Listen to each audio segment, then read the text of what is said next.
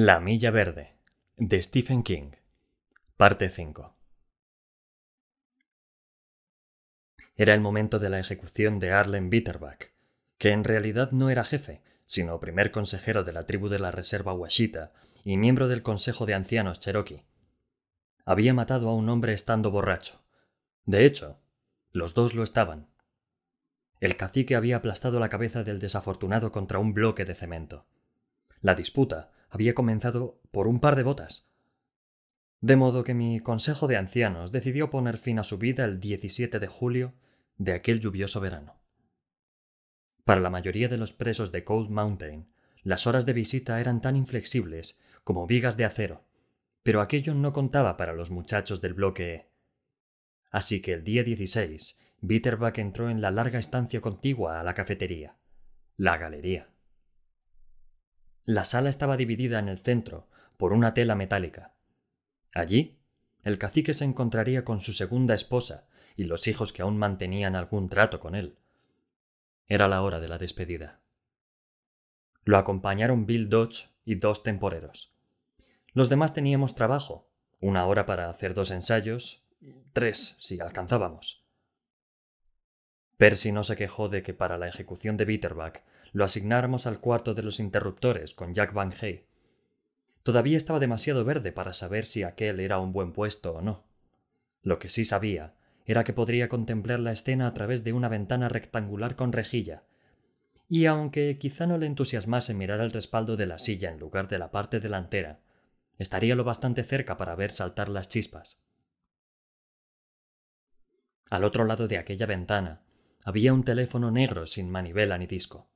El teléfono solo podía recibir llamadas, y exclusivamente de un lugar, el despacho del gobernador. He visto muchas películas de prisiones donde el teléfono suena en el momento preciso en que está a punto de accionar el interruptor para cargarse a un pobre inocente, pero en todos los años que pasé en el bloque E, el nuestro no sonó una sola vez. En las películas, la salvación resulta barata, y la inocencia también. Uno paga 25 centavos y consigue algo que vale exactamente eso. En la vida real, todo cuesta más, y las respuestas son diferentes. En la despensa había un maniquí desastre que utilizábamos en los ensayos. Para el resto teníamos a Tutu. Con el tiempo, Tú se había convertido en una especie de doble de los condenados, tan tradicional a su manera como el pavo de Navidad que todos comemos nos guste o no. A la mayoría de los carceleros les caía bien. Les divertía su acento, también francés, pero de Canadá. Suavizado por sus años de cárcel en el sur. Hasta Bruto se divertía con el viejo tú. Pero yo no. A mí me parecía una versión más vieja y suavizada de Percy Wetmore, un hombre demasiado cobarde para cazar y cocinar su propia presa, pero a quien de todos modos le encantaba el olor a barbacoa. Estábamos todos reunidos para el ensayo, como lo estaríamos para el gran acontecimiento. Brutus Howell se hallaba fuera, como solíamos decir, lo que significaba que pondría el casquete al condenado, controlaría el teléfono del gobernador, llamaría al médico en caso de que fuese necesario, y daría la orden de accionar el interruptor en el momento indicado. Si todo iba bien, nadie obtendría el menor crédito por su trabajo. Pero si algo salía mal, los testigos culparían a Bruto y el alcaide me culparía a mí. Ninguno de los dos se quejaba de ello. No habría servido de nada. El mundo gira, y así son las cosas. Uno puede resignarse y girar con él, o levantarse para protestar, y seguir girando de todos modos. Dean, Harry Terwilliger y yo nos dirigimos a la celda del cacique apenas tres minutos después de que Bill y sus hombres escoltaran a Bitterback hasta la galería. La puerta de la celda estaba abierta, y el viejo Tutu aguardaba sentado en el camastro del cacique, con el fino pelo blanco alborotado. Hay manchas de leche por toda la sábana, señaló Tutu. Debe de querer ordeñar hasta la última gota antes de que la frigáis, añadió con una sonrisita. Calla tú, dijo Dean. Hagamos esto en serio. De acuerdo, replicó Tutu, poniendo cara de lúgubre seriedad. Sin embargo, le brillaban los ojos. El viejo tú nunca parecía tan vivo como cuando interpretaba el papel de futuro muerto. Arlen Bitterbach, dije dando un paso al frente. Como funcionario de la corte y del estado de bla bla bla, tengo una orden de bla bla. La ejecución se llevará a cabo a las doce en bla bla bla. ¿Quiere ponerse en pie? Tutu se levantó de la cama. Me pongo de pie, me pongo de pie, me pongo de pie, dijo. Vuélvase, dijo Dean, y cuando Tutu obedeció, le examinó el casposo cuero cabelludo. A la noche siguiente, la coronilla del cacique estaría afeitada y el registro de Dean tendría la finalidad de comprobar que no necesitaba un retoque. Los pelos podían obstaculizar la conductividad de la corriente y complicar las cosas.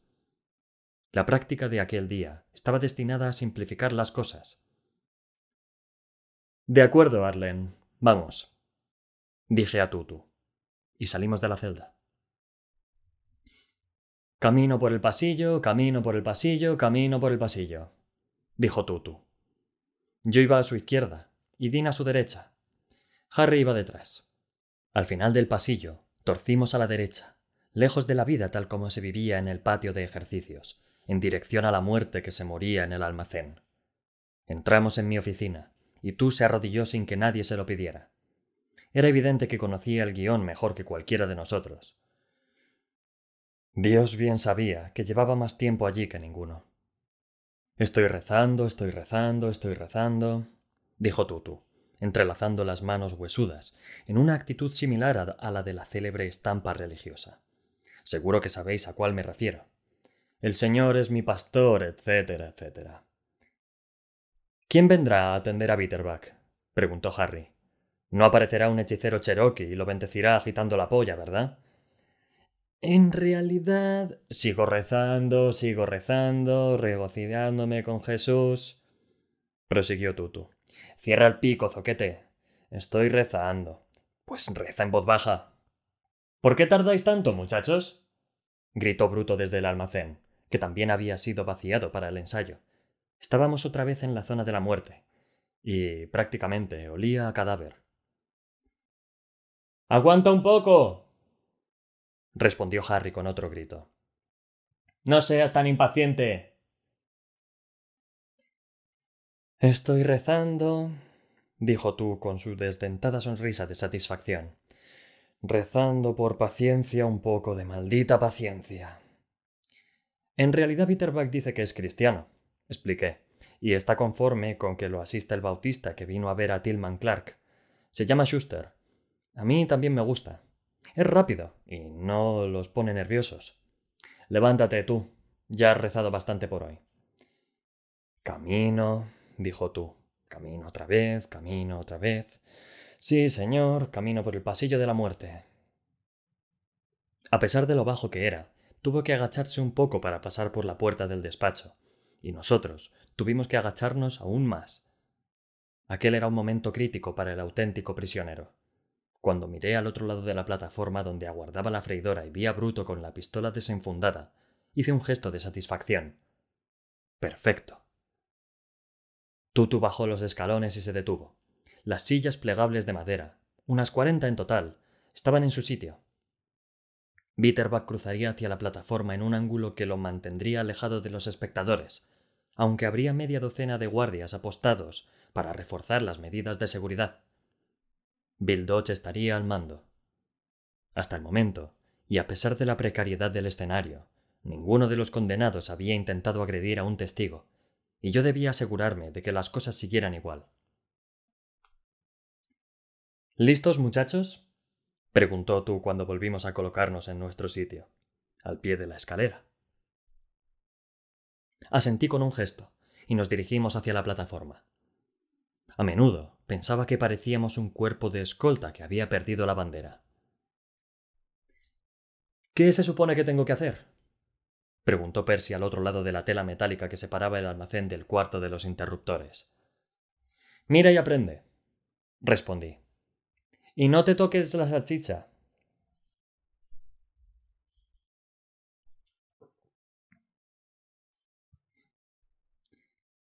Y no te toques la salchicha, murmuró Harry, aunque Tutu lo oyó y rió.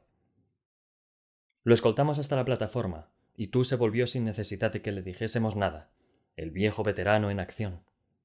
Me siento, dijo. Me siento, me siento en el regazo de la freidora. Flexioné la rodilla derecha junto a la izquierda de él. En ese momento éramos totalmente vulnerables al ataque físico, en caso de que el condenado enloqueciera, cosa que ocurría de vez en cuando. Ambos doblamos la rodilla ligeramente hacia adentro para protegernos la entrepierna, agachamos la cara para protegernos el cuello, y naturalmente nos apresuramos a amarrar los tobillos para neutralizar el peligro lo antes posible. En el momento de la ejecución, el cacique llevaría zapatillas, pero la idea de que la cosa podría haber sido peor no es un gran consuelo para un hombre con la laringe rota. Tampoco lo es revolcarse en el suelo con los huevos hinchados del tamaño de botes de conserva, mientras unos cuarenta espectadores, la mayoría periodistas, observan la escena sentados en sillas plegables. Amarramos los tobillos de Tutu. La correa del lado de Dean era un poco más grande porque transmitía la corriente.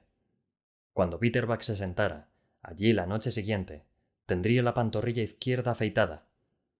Los indios no suelen tener vello en el cuerpo, pero no podíamos correr riesgos.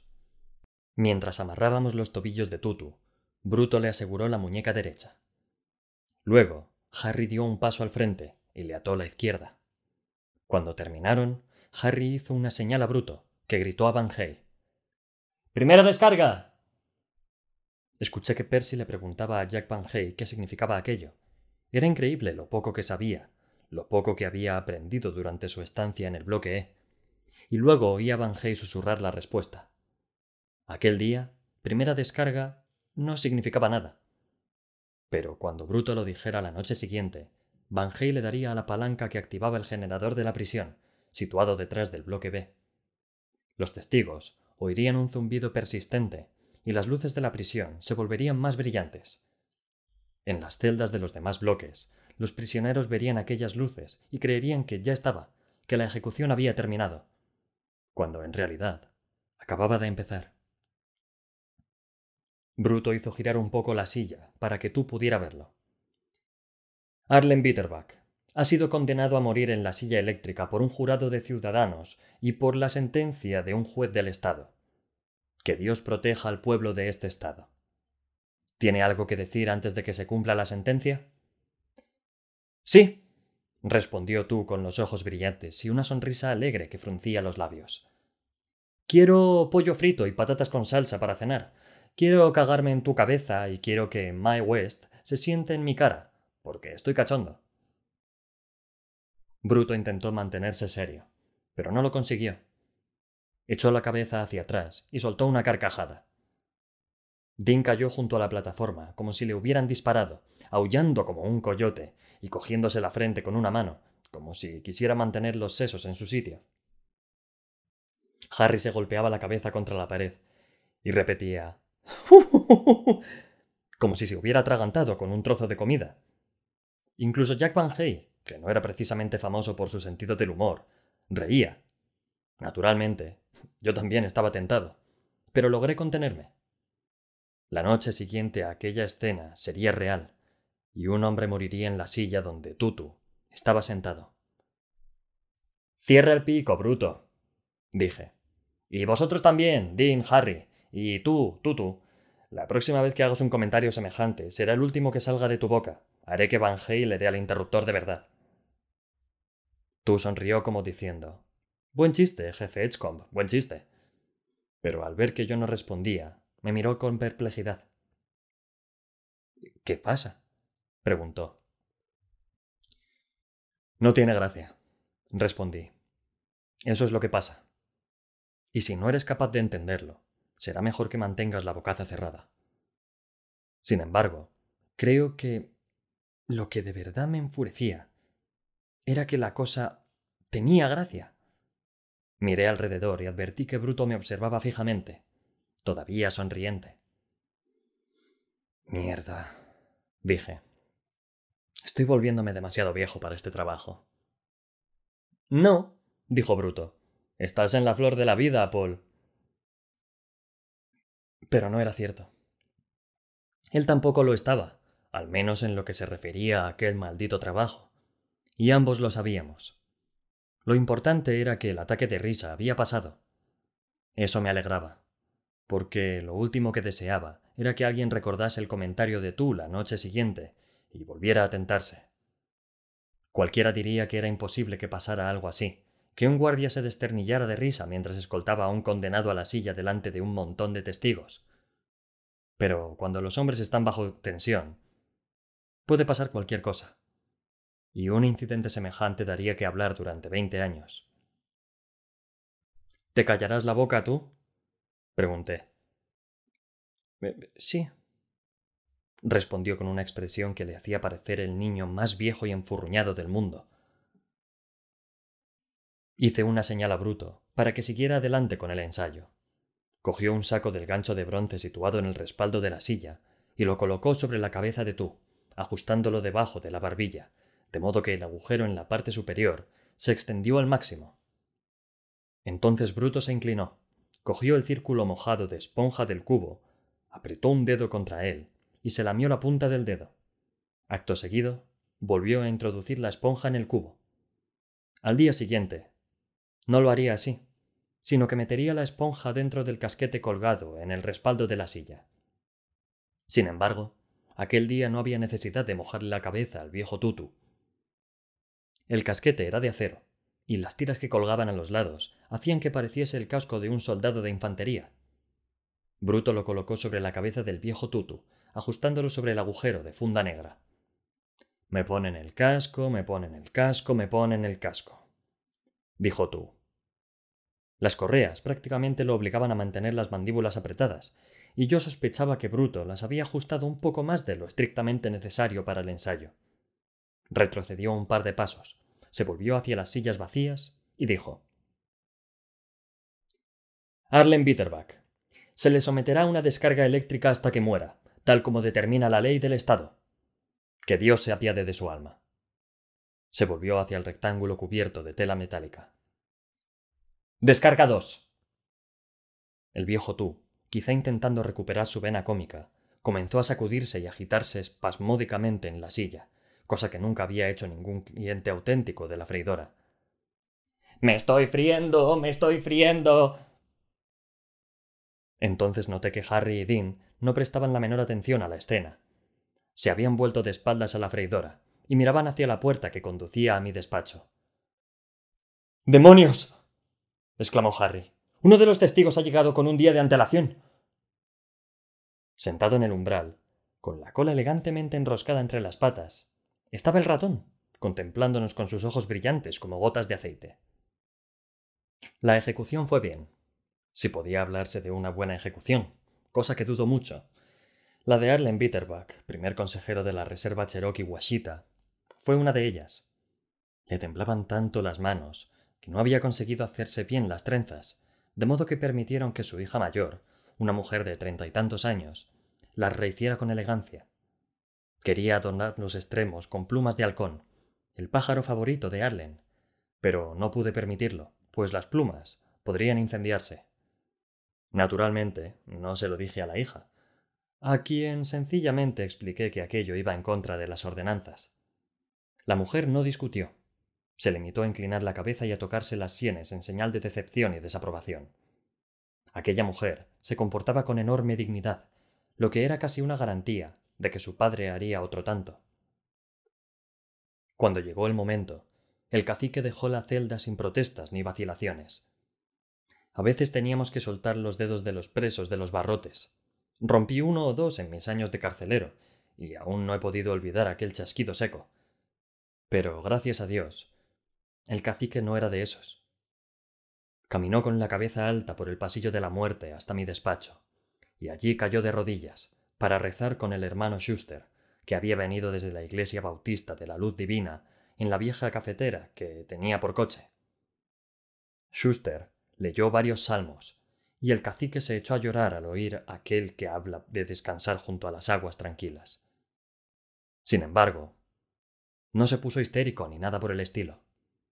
Intuí que el hombre pensaba en un agua tranquila, tan pura y fría que cortaba la garganta al beberla. En honor a la verdad, me gustaba verlos llorar un poco. Cuando no lo hacían, me preocupaba. Muchos hombres son incapaces de volver a levantarse sin ayuda, pero el cacique no tuvo problemas. Al principio se tambaleó ligeramente, como si estuviera borracho, y Dean le tendió una mano para ayudarlo. Pero Bitterback había recuperado el equilibrio solo, y siguió adelante. Casi todas las sillas estaban ocupadas, y la gente murmuraba, como suele hacerse mientras se espera que comience un funeral o una boda. Aquel fue el único momento en que a Bitterback le fallaron las fuerzas. No sé si le preocupaba alguna persona en particular, o todas ellas a la vez, pero oí nacer un sollozo en su garganta, y el brazo que sujetaba mostró una tensión que no estaba allí antes.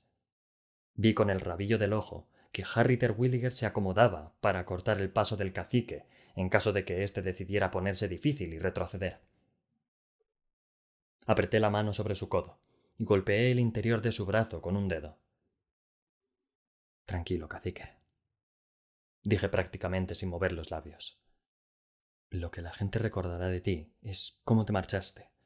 De modo que ofréceles algo bueno, demuéstrales cómo se comporta un washita. Me miró e hizo un pequeño gesto de asentimiento. Luego cogió una de las trenzas que le había hecho su hija y la besó. Miré a Bruto, que estaba de pie detrás de la silla, estupendo en su mejor uniforme azul con todos los botones de la chaqueta resplandecientes y el sombrero perfectamente colocado sobre su cabeza grande. Le hice una pequeña señal, y de inmediato dio un paso al frente para ayudar a Bitterback a subir a la plataforma en caso de que necesitase ayuda. Aunque no la necesitó. Pasó menos de un minuto desde que Bitterback se sentó en la silla, y el momento en que Bruto volvió la cabeza y dijo suavemente Interruptor 2. Las luces bajaron otra vez, pero solo un poco. Nadie lo habría notado de no estar esperándolo. Eso significaba que Van habría accionado el interruptor que algún listo había apodado el secador de Mabel. Se oyó un leve zumbido en el casquete, y Bitterback se echó hacia adelante, contra las amarras y el cinturón de seguridad que le cruzaba el pecho. El médico de la prisión contemplaba la escena con expresión imperturbable, apretando los labios hasta que su boca pareció una costura blanca. No hubo espasmos ni sacudidas, como en el ensayo con el viejo Tutu, solo una fuerte caída hacia adelante, como cuando un hombre se dobla desde las caderas durante un orgasmo particularmente intenso. También olía. No era un olor desagradable por sí mismo, pero sí por las asociaciones que despertaba. Nunca he sido capaz de bajar al sótano de mi bisnieta cuando me llevan allí, aunque ahí es donde su pequeño tiene montado un tren eléctrico y le encantaría enseñárselo a su bisabuelo. Como imaginaréis, no me molestan los trenes. Es el transformador lo que no puedo soportar. Su zumbido y su olor cuando se calienta incluso después de tantos años. Ese olor me recuerda a Cold Mountain. Van Hey esperó treinta segundos y luego apagó el interruptor. El médico se adelantó y auscultó al cacique con el estetoscopio. Los testigos habían dejado de murmurar. El médico se incorporó y miró a través de la tela metálica. Sigue vivo, dijo, e hizo un movimiento circular con un dedo. Había oído unos cuantos latidos breves en el pecho de Bitterback, probablemente tan poco significativos como los últimos espasmos de una gallina decapitada, pero era mejor no correr riesgos. No queríamos que en mitad del túnel se sentara de repente en la camilla gritando que se sentía como si ardiera por dentro. Van Hey le dio al interruptor por tercera vez, y el cacique volvió a caer hacia adelante, moviéndose ligeramente hacia los lados debido a la corriente. El médico volvió a auscultarlo, y en esta ocasión hizo un gesto afirmativo. Una vez más, habíamos triunfado en la destrucción de aquello que no podíamos crear. Algunos de los testigos comenzaron a murmurar de nuevo, pero la mayoría permanecieron sentados con la cabeza gacha, como si estuvieran paralizados, o quizá avergonzados. Harry y Dean entraron con la camilla, en realidad, era Percy quien tenía que coger uno de los extremos. Pero él no lo sabía. Y nadie se molestó en decírselo. Bruto y yo colocamos en la camilla al cacique, que aún tenía la capucha puesta, y lo llevamos hacia la puerta que conducía al túnel lo más rápido posible sin llegar a correr. Desde el orificio superior del saco salía humo, demasiado humo, y el olor era insoportable. ¡Joder! exclamó Percy con voz temblorosa. ¿Qué es ese olor? Apártate y no vuelvas a ponerte en mi camino, dijo Bruto mientras se dirigía a la pared donde había un extintor. Era un modelo antiguo, de esos que había que bombear para que salga el producto químico. Entretanto, Dean le había quitado la capucha. El espectáculo no era tan horrible como nos temíamos, pero la trenza izquierda de Bitterback humeaba como un montón de hojas húmedas. Olvida eso, le dije a Bruto. No quería tener que limpiar aquel producto químico de la cara del muerto antes de ponerlo en la parte trasera de la furgoneta de los fiambres. Asesté unos cuantos golpes a la cabeza del cacique, mientras Percy me miraba todo el tiempo con los ojos muy abiertos, hasta que dejó de salir humo. Luego bajamos los doce escalones de madera que conducían al túnel. Estaba frío y húmedo como una mazmorra, y se oía el sonido sordo y constante del agua al gotear. Las luces cubiertas con rudimentarias pantallas de lata, hechas en el taller de la prisión, alumbraban un túnel de ladrillo que se extendía unos diez metros por debajo de la autopista y tenía un techo abovedado y húmedo. Cada vez que bajaba allí, me sentía como un personaje de Edgar Allan Poe. Había una camilla con ruedas esperando. Subimos el cuerpo de Bitterback y eché un último vistazo para asegurarme de que el pelo ya no ardía. La trenza estaba chamuscada, y lamenté ver que el pequeño y elegante lazo de ese mismo lado se había reducido a un simple bulto negro cubierto de hollín. Percy abofeteó la cara del muerto, y el sonido sordo de su mano nos sobresaltó a todos. Miró alrededor con una sonrisa burlona y los ojos brillantes. Adiós, cacique, dijo. Espero que en el infierno haga suficiente calor para ti. No hagas eso, dijo Bruto, y su voz resonó grave y solemne en el túnel húmedo. Ya ha pagado su deuda y está en paz con el mundo. No vuelvas a tocarlo. Vamos, no fastidies, replicó Percy. Pero retrocedió con nerviosismo cuando Bruto se acercó a él y su sombra comenzó a crecer a su espalda, como la sombra del mono en el cuento de la calle Morgue. Sin embargo, en lugar de coger a Percy, Bruto cogió el extremo de la camilla y empezó a empujar a Arlen Bitterback despacio hacia el fondo del túnel, donde le aguardaba su último vehículo, aparcado en la cuesta de la autopista. Las ruedas de goma de la camilla hacían crujir el suelo de madera, y su sombra se agrandaba y achicaba contra los muros de ladrillo. Dean y Harry cogieron la sábana doblada a los pies y cubrieron la cara del cacique, que comenzaba a adquirir el aspecto ceroso e inexpresivo de todas las caras muertas, ya pertenecieran a inocentes o a culpables.